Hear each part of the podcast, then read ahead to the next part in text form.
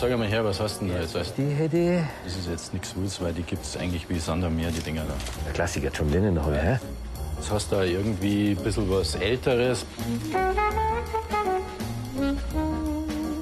Ist schon älter, gell?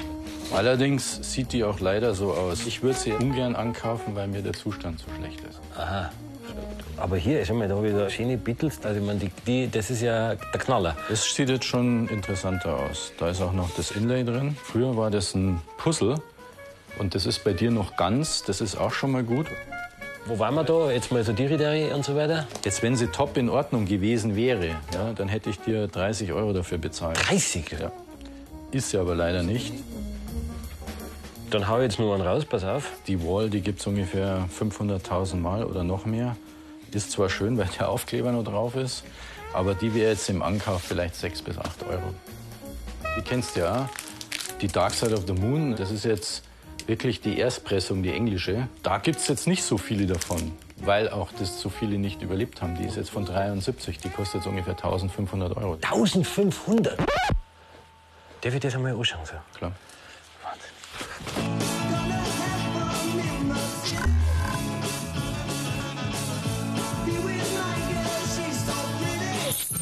Heute drehen wir richtig auf in der Freizeit.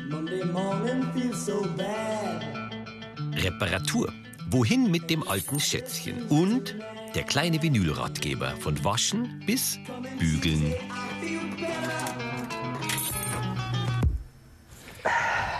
Oh, Max, Ich geb's dir einfach einmal wieder. mach das mal, ja. Ist, glaube ich, nichts passiert. Ja. Zum Glück. Du, aber jetzt einmal unter uns, ein paar Platten hast du schon, gell? Es sind so viele, weil sich jetzt wieder zunehmend viele Leute dafür interessieren. Ich hab das bei mir auch selber gemerkt. Es juckt mich wieder, dass ich die Platten rausziehe. Du sagst das rausziehen, man kann die in der Hand haben, Ja? man kann die auch riechen. Es riecht, gell?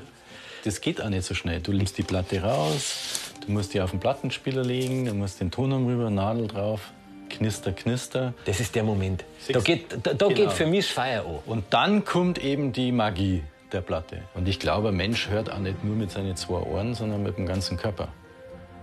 Und von daher ist bei der Platte das scheinbar so, dass der Zusammenhang der Musik, die Melodie, ne, das, was man so als Rhythmus bezeichnet, der Musik, der kommt halt einfach magisch rüber. Deswegen hab jetzt ich meinen Plattenspieler wieder rausgeholt. Aber da machst du nichts. Ich habe da wirklich eine super Adresse, da kannst hingehen und Da kann ich das einmal nachschauen lassen. ja, und der berät dich auch gut. Und weil ich habe eine wahnsinnig tolle Kassetten, da ist mein Urgroßoper drauf, von 1965 ist zwar nicht die Kassetten, aber die Aufnahme, die da drauf ist, Ja, also wenn die gescheit machen willst, müsstest du das auf Platten pressen. gut, haben wir das.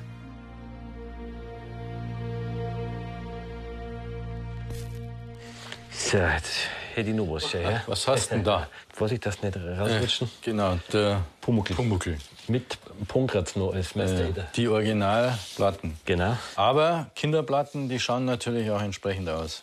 Oh, oh, oh. Ein bisschen arg strapaziert. Die brauchen einmal dringend einen Service. Service heißt jetzt genau was? Das heißt, Schallplatten waschen. Waschen. Waschen. Man kann sie auch noch bügeln und das Cover könnte man auch noch, also jetzt nicht frisieren, aber reinigen. Das ist halt so der Vollservice, finde ich, der von einem Schallplattenladen geboten werden müsste, damit die Dinger richtig funktionieren. Das wirkt jetzt ein und löst den ganzen Dreck der Platte. Und dann saugen wir den hinterher wieder völlig ab. Und dann ist das Ding wieder total trocken und spiegelt wie eine Eins. Kostet mir was? Das kostet jetzt 1,90 pro Platte. Ja, der Stefan Meyerhofer, der kennt sie eben aus. Seit 1990 führt er einen Schallplattenladen in München, macht An- und Verkauf und bietet eben auch viel Service an. Mei, oft ahnt man ja gar nicht, welches Vermögen vielleicht nur so umeinander steht. Im Keller.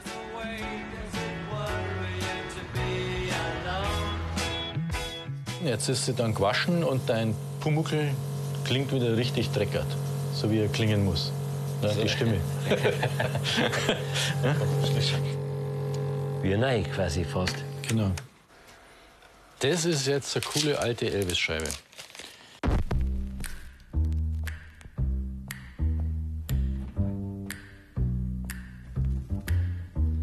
Never know how much I love you. Never know how much I care. When you put your arms around me, I get a fever that's so hard to bear. Fever. Schon cooler Sound, der gute alte Elvis. Hm? Das ist schon, das ist schon besonders. Fever. Ist das der gute alte Das ist der 1210er? gute alte 1210er, ja. der MK2. Der MK2, ja. Das ist auch noch eins meiner guten Stücke. Den darf ich auch nicht hergeben. Obwohl sie ihn jetzt wieder neu bauen. Ne? Die bauen den wieder neu. Wer jetzt? Die Japaner, die Originalfirma, baut den wieder. Kostet ungefähr 1500. Ist eigentlich nur okay.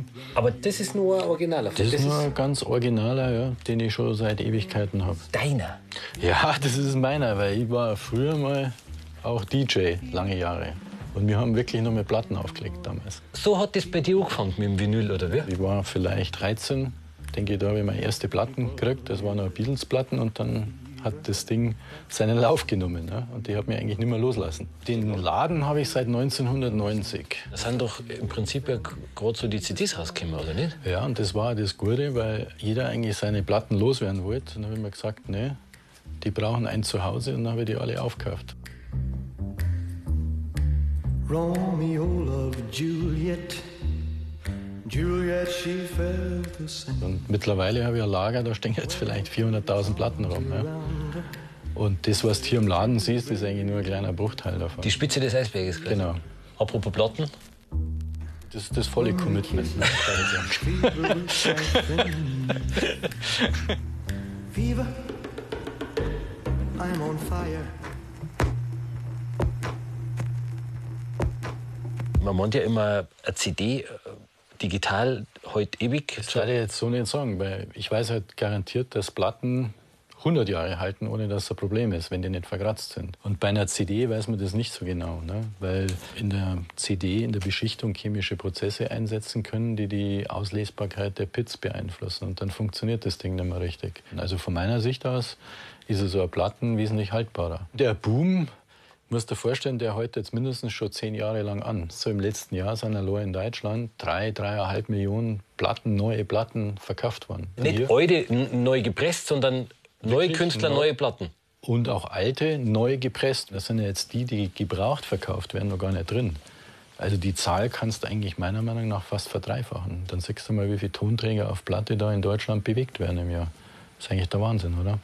Heißt für mich, also Platten, ähm, es lohnt sich wieder. Das Einzige, was im Prinzip Kaputt geht, ist der Plattenspieler. Ne? Genau, aber zum Glück gibt es ja auch Spezialisten, die noch wissen, wie man die alten Plattenspieler wieder in Schwung bringt. You know the day destroys the night. Night divides the day. Try to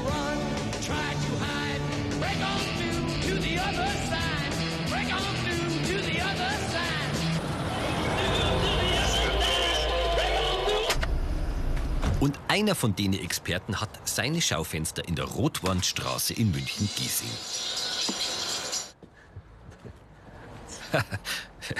Ist vielleicht ein gutes Omen, wenn man Regler horst und mit Reparatur von Musikgeräten.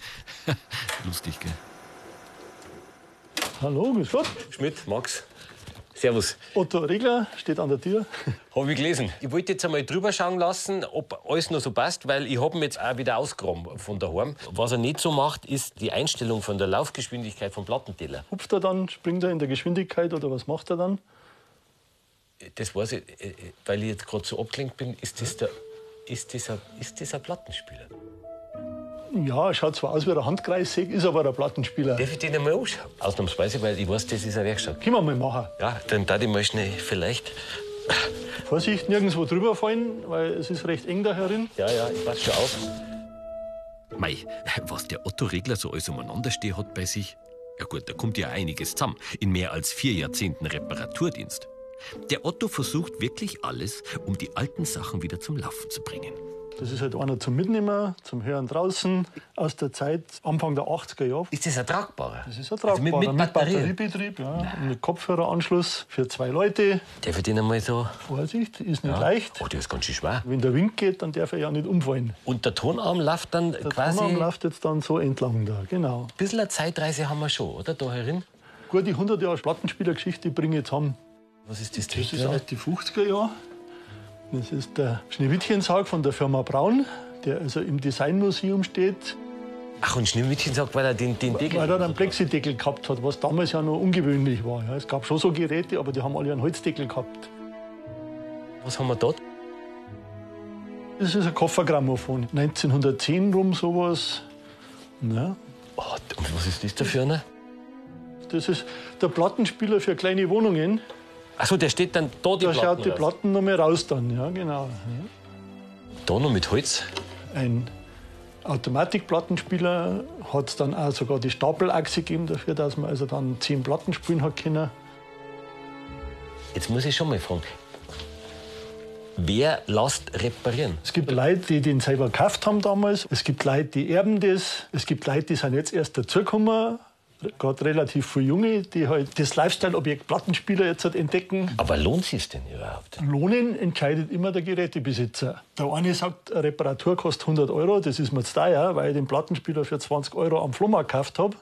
Und der andere sagt bei einer Reparatur, die kostet 200 Euro. Ja, unbedingt, weil den habe ich von meinen Großeltern geschenkt gekriegt. Oder den habe ich mir von meinen ersten Lehrlingsgehältern gekauft. Wenn es um was wert ist, dann ist was wert. Gell? Mhm. Für mich persönlich, das ist immer eine nachvollziehbare Technik. Da sieht man, was passiert. Und der CD-Spieler, naja, gut, das ist ein geschlossenes Kastel, Digitaltechnik. Und man kann jetzt nicht unbedingt sagen, das ist jetzt ein mechanisches Problem, kann aber auch ein elektrisches Problem sein. Und beim Plattenspieler ist es halt meistens Mechanik. Es gibt natürlich auch den Punkt, wo es halt einmal nicht geht, wo man dann so einen Hals kriegt. Ah. Aber ja, schon. Weil alles kann man nicht reparieren. Ja. Es gibt ja viele Geräte, wo man halt Ersatzteile braucht, die es ja nicht mehr gibt. Oder was halt jetzt das Neue ist, ich habe einen Bekannten, der macht 3D-Druck. Da haben wir jetzt schon zwei, drei Teile mal so nachproduziert. Aber das ist natürlich je komplexer, mechanische Teile sind auch nicht möglich. Man versucht es halt. Ja. Es gibt halt ein paar Leute wie mich, die halt versuchen, diese alte Technik am Laufen zu halten. Deswegen bin ich da, jetzt mit meinem Plattenspieler.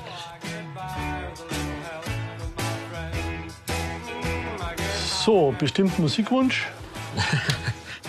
Irgendwas aus der Zeit halt, gell? 80er Jahre. 80er Jahre, oh, schwierig. Schauen wir mal, ob wir was finden. Dann nehmen wir doch unseren Altbeatle. Machen wir uns doch einmal die Wings an. Das kann also jetzt hier der Staub da drin sein oder Oxidation, was halt bei diesen alten Bauteilen des Öfteren so ist. Einfach mal bewegen, Gewinn.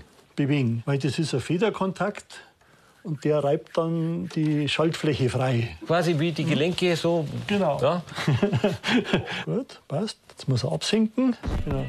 Und jetzt bleibt er eigentlich stabil stehen. Ja, und jetzt kann man ja bewegen Äh, in die Richtung schneller. Jetzt geht's wieder. Jetzt, jetzt kann ich es fein einstellen. Das, geht. das Genau, war bloß das das, ist dass man wahrscheinlich es einmal das, dass er, dass er einfach oxidiert war. Dann stellen wir ihn wieder ein. Er geht eigentlich stufenlos, problemlos, ohne dass er springt. Also ich würde sagen, wieder mitnehmen. Wieder mitnehmen.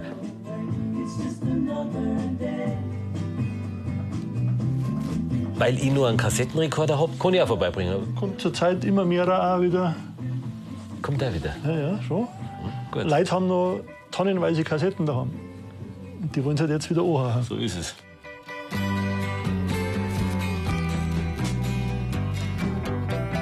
So sad, so sad. Sometimes she feels so sad.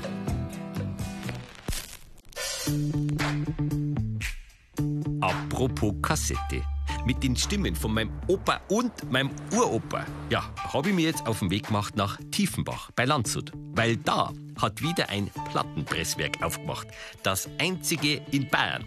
Und der Herrscher über diese Maschinen heißt Andreas Bauer. Ich tue jetzt mal rein, gell? Jetzt pass auf. Das ist der Uropa. Also der dann da, also hoffe ich. Da Finger da. Ja, das schon wieder mehr Es ist eine Aufnahme von 19, also 24.12.65. Also Prost, die Geburtstagskinder, meine Herrschaften. 70, 80, 90 und 100-Jährige, gell? Das ist der Uropa, weil der hat keine Zähne mehr gehabt. Also Max der Erste und mein Opa, also der Zweite. Das müsste man fast auf Schallplatten pressen, oder? Dann hält es ewig her. Digital oder als MP3 ist ja auch ein Schmarrn. Das geht auf Schallplatten. Um die Seele quasi aus dem Kassettenstückel auf die Platten zu bringen, oder? Ja, genau. Das kann ich ja machen bei dir. Das ist ja, über, läuft wie? Also das ist jetzt so ein Schallplattenrolling. Da können wir jede Art von Musik drauf spielen. Egal was für Quelle ich hab, das wird dann da drauf geritzt. Genau. Und das ist die Mutter aller dann gepressten Schallplatten. Genau.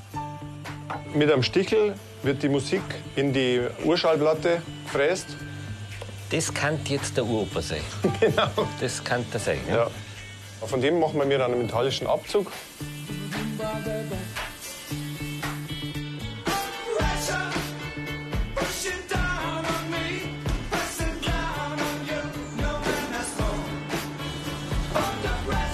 Das ist jetzt ein metallischer Abzug von der Masterschallplatte. Die macht man mir in der Galvanik. Das ist aus Nickel.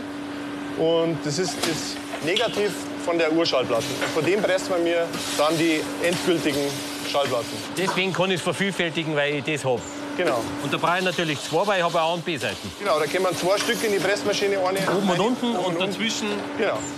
Und was dazwischen kommt, was dann rein? In der Maschine wird das PVC eingeschüttet. Polyvinylchlorid nennt man das. Daher kommt auch der Name Vinyl.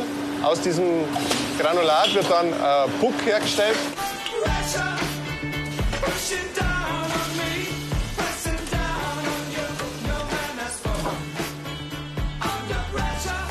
die werden dann mit 100 Tonnen Druck werden die zu einer Schallplatte gepresst. 100 Tonnen. Das muss das Ding aushalten quasi. Genau. Wie viel kann ich davon pressen? Ungefähr 1000 Stück können wir vor, einer, vor einem Stamper pressen. Und dann muss ich das neu machen, den neuen Abzug. Wenn die Platten dann rauskommen, wird nur der Quetschrand abgeschnitten. Dann werden die gestapelt, über Nacht gelagert und dann eingepackt. Dann sind sie fertig. Dann sind sie fertig. Geht ja doch äh, relativ zügig in der Maschine, oder? Ja, es dauert ungefähr 25 Sekunden, bis so eine Platten fertig ist. Wie alt ist die Maschine? Das ist aus den 80er Jahren. Ja, klar.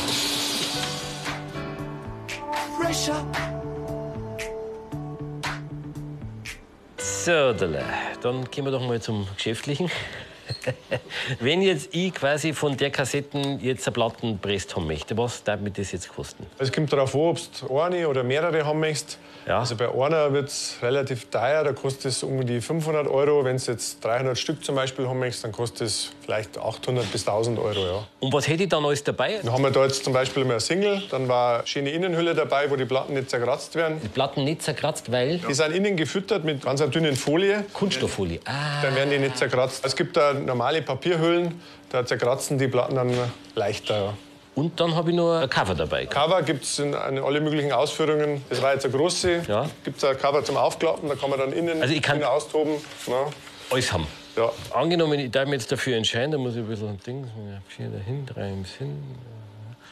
Wie lange dauert mir das dauern? Wenn wir alles da haben und alles sofort gemacht werden kann, kann man äh, Schallplatten innerhalb von drei bis vier Stunden herstellen. Wir haben einen Weltrekord aufgestellt mit einer Pressung. Draußen hat eine Band gespielt, die haben wir gleich aufgenommen und gleich auf Schallplatten presst. Das hat ungefähr drei Stunden gedauert. Dann waren die Platten fertig. Na, ehrlich? Ja. Ein Weltrekord. ja. Und das ist die Platten, oder wie? Das ist eine österreichische Band, die haben das eingespielt.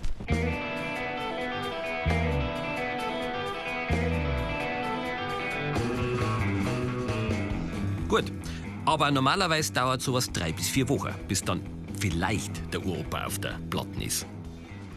Zurück im Schallplattenladen vom Stefan Meyerhofer.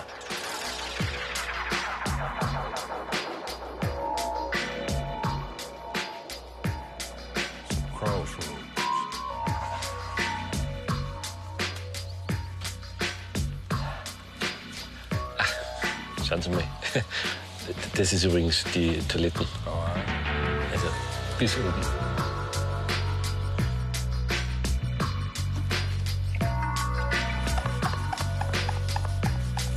Es gibt sie noch. Die Platten. Max, schau mal her. Cover reinigen, schau. Feuerzeug, Benzin, Geheimwaffe. Du bist aber ganz schön beschäftigt, weil du hast ja doch einen Haufen Platten. Um was geht's denn eigentlich bei dem ganzen Gesammele? Das sind ganz unterschiedliche Leute, die herkommen. Die einen, die suchen den perfekten Sound. Leute, die halt extrem viel Wert auf Klang legen. Die haben auch hyperteure Anlagen zu Hause. Es geht um einen Schallplattenspieler Ja, du, du kannst für einen Schallplattenspieler mal 50.000 Euro investieren. Das machen die auch. Da kaufen sich andere ein Auto davon oder sogar zwei.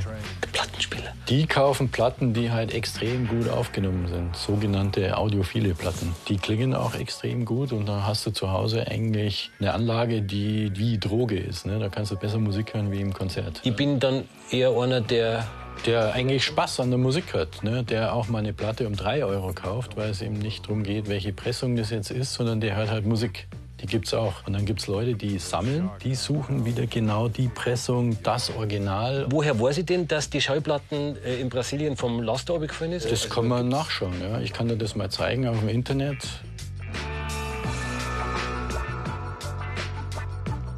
Das ist jetzt die Plattform Discogs hier. Und da siehst du jetzt mal deine Pink Floyd-Platten. Du siehst, wie viele die anbieten und wie viele die suchen. Du siehst auch, wie die so gehandelt worden ist. Jetzt siehst du hier zum Beispiel eine Nummer, Ja? 63410. Hier in der Auslaufrille siehst du eine Matrix-Nummer. Das ist auch sehr verlässlich. Die Matrix-Nummer bei einer Platte, die ist da drin, die kannst du nicht fälschen. Dann siehst du hier den Zustand des Tonträgers der Platte, Near Mint, Mint Minus, Cover Very Good, Very Good Plus. Auch des Near. Mint. Mint ist eine eigene Sprache. Mint ist neuwertig. Okay. Near Mint ist fast neu und Very Good Plus ist ziemlich gut. Ne? Da wäre ich aber dann schon vorsichtig. Kostet 60 Euro. Stefan, das ist ein schönes Mittagessen. Ja, das wäre schon super, bloß um den Preis. Du siehst, dass die Spanne extrem ist. Ne? Die fängt so bei 19 Euro an und hört irgendwie bei 90 Euro auf. Ja, dann sind wir locker bei 90. Ja, du siehst jetzt zum Beispiel, dass die Platte im Original auch noch ein Poster enthalten würde. Der fehlt jetzt bei dir zum Beispiel. Habe ich das noch in meinem Zimmer aufgehängt? Wahrscheinlich hängt das nur in deinem Zimmer. Das ist natürlich schade, weil so ein Poster oft sehr viel Wert ausmacht für die Platte. Dann Ja, ich, sagen, habe das Poster wahrscheinlich aufgehängt. Das ist das Problem. Und somit ist die Platte, wie ich gesagt habe, könnte man die, so wie die jetzt ist, gereinigt vielleicht um 12, 16 Euro verkaufen. Dann wird man es auch loskriegen. Was, was ich verkaufe die überhaupt nicht, weil man das, das mache ich überhaupt gar nicht mit. Sondern du polst die am Ich besten. die einfach. Jetzt habe ich noch was. Wenn eine ein bisschen, du weißt schon, hinten Hutablage und Sonne drauf. Karl Orff, Ödipus. Ist halt völlig gewellt und ist wie eine Schüssel. Ne? Ja. Jetzt, wenn du die auf den Plattenspieler legst, bewegt sich der, der Tonarm rauf und runter wie so ein wackelnder Kuhschwanz. Früher hätte man so Platten eigentlich weggeschmissen. Ne? Ich Nein. kann die aber jetzt mit einer speziellen Maschine aus Japan kann ich die bügeln. Dann da ich mal sagen, dass wir die mal bügeln, Genau. weil das eine super schöne Platte ist und ich bin auch völlig davon überzeugt, dass du auch sehr oft Karl Orff, Ödipus hörst. Das ist wahrscheinlich eins deiner Schon mal. Aufwerke, gell? Also nur, Genau. dass man schönen Schlag. Und von daher, glaube ich, rendiert sich das, dass wir die mal Auf jeden Fall. bügeln. Ohne Aufschlaf ich nicht ein. Genau.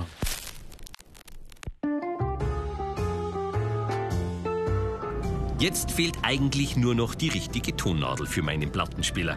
Deswegen bin ich in die Münchner Innenstadt gefahren, ins Tonnadelparadies. Gegründet von Friedrich Gleich und jetzt von Sohn Wolfgang weitergeführt.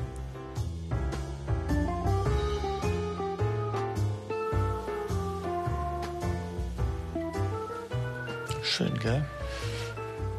Sehr schön. Alles voll Nadeln, verschiedene Nadeln, wo ich jedem eigentlich fast helfen kann. Wie viel sind ungefähr da drin? Also Also ich schätze so knappe 1000 Stück. 1000? Gängig sind es im Prinzip vielleicht 50, 60. Preisspanne von 5 bis etwa 500 Euro. Also das ist 90 Nadelspitze. Das Aufwendige sind diese verschiedenen Schliffarten, die es gibt. Von konisch, also das ist rund geschliffen, dann elliptisch, eine Ellipse und ein Ciabatta ist dann für Quadrophonie geeignet. Und dann hat jeder Hersteller manchmal noch so einen Spezialschliff. Und da kann man wirklich Geld, Geld, Geld ausgeben. Das Geschäft hat mein Großvater aufgebaut 1919. 1919? 1919. Ja, und so ist das eben noch wahrscheinlich der letzte Mohikaner, der mit dieser Auswahl noch hier in München ist. Wobei die Mohikaner, die waren ja kleiner, glaube ich, gell? Meinst?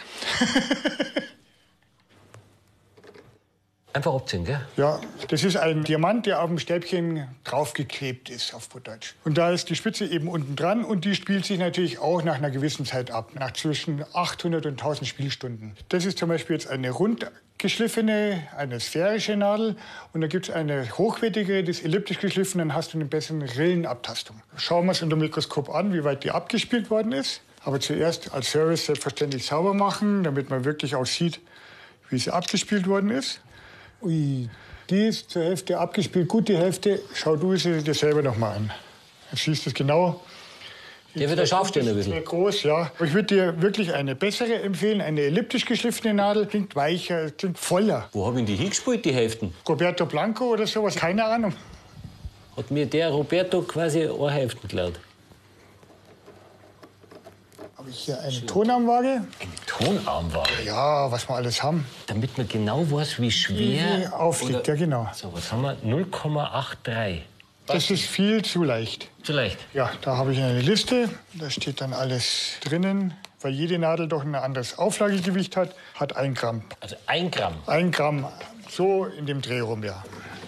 So, jetzt haben wir das Gewicht eingestellt und das Anti-Skating, die Fliehkraft, stellen wir auch ein. Die machen wir auf den gleichen Wert wie Auflagegewicht, also auch auf 1. Sonst, sonst ist es so einseitig abgespielt, wie es bei meiner war. Genau. Das ist eine Jukebox, gell? Schön, gell? Auch sehr schön. Die habe ich mir mal geleistet. Und die geht noch? Die geht wunderbar, ja. Darf ich da mal hinschauen? Freilich, mach das. Vielleicht findest du auch ein Lied, was dir gefällt. Kann ich einschalten? Ja, klar, sicher.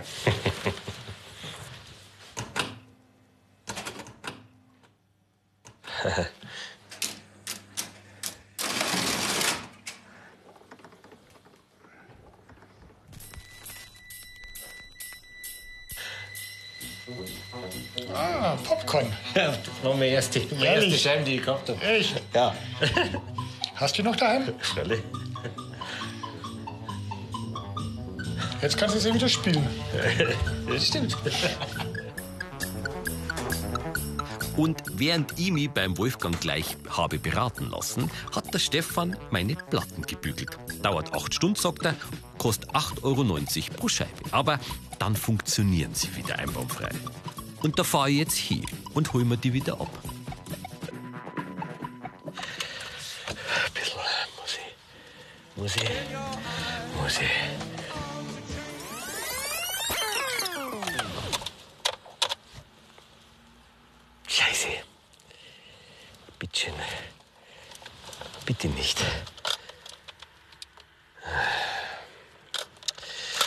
Ist jetzt aber, das ist jetzt aber, das ist aber schlecht jetzt.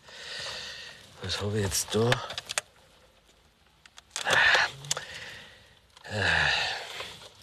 Mal jetzt. Darf ich das aufwickeln? Dass das jetzt kaputt gegangen ist, wo habe ich den jetzt? Da habe ich einen. Sowas. Kann dann sowas kaputt gehen? Komisch. Vielleicht muss ich da, vielleicht muss ich da, vielleicht muss ich da eine Sendung draus machen. Hä? Kassetten.